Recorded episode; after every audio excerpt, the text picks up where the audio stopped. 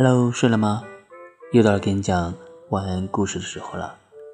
今天呢，给你讲的故事呢，我看了一下，叫做《乌鸦喝水》，是一篇在我小学的时候上过的一篇课文，那是一篇文章，属于一个童话故事。那我今天就给你讲这个故事吧。乌鸦喝水。有一年夏天呢，天气特别的炎热，好多天都没下过一场雨。炎热的太阳晒得地皮都发烫，小河和池塘的水都干了，人们只好从井里打水喝。一只乌鸦呢，口渴极了，它想起人们常到井边打水，于是就向井边飞去。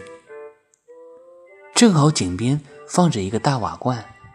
里面还有半罐子水。乌鸦一看，高兴极了。它探着身子站在水罐的罐口，准备痛痛快快的喝水。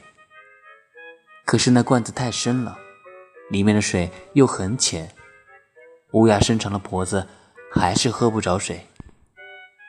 这可怎么办呢？乌鸦想把水罐子推倒，可是水罐太重了。凭乌鸦的力气，根本就搬不动这个罐子。里面有水，可是就是喝不着。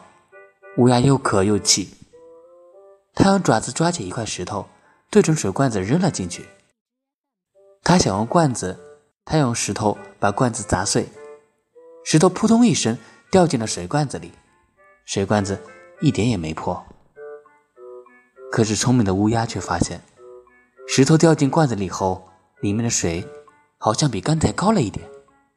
这下子乌鸦有办法了，他连忙用嘴捡起一块石头，用爪子抓起一块，把两块石头都投进了水罐子里。水好像又升高了一些，但还是够不着。勤劳的乌鸦呢，没有泄气，它一次一次的把石头运来，投进水罐子里。罐子里的水呢，也一寸一寸的慢慢的向上升了。最后，乌鸦呢，终于是喝到水了。乌鸦站在那罐子的口上，痛痛快快地喝了起来。好了，宝贝，今天的故事给你讲完了，该去上床睡觉喽，不许看手机。晚安，嗯。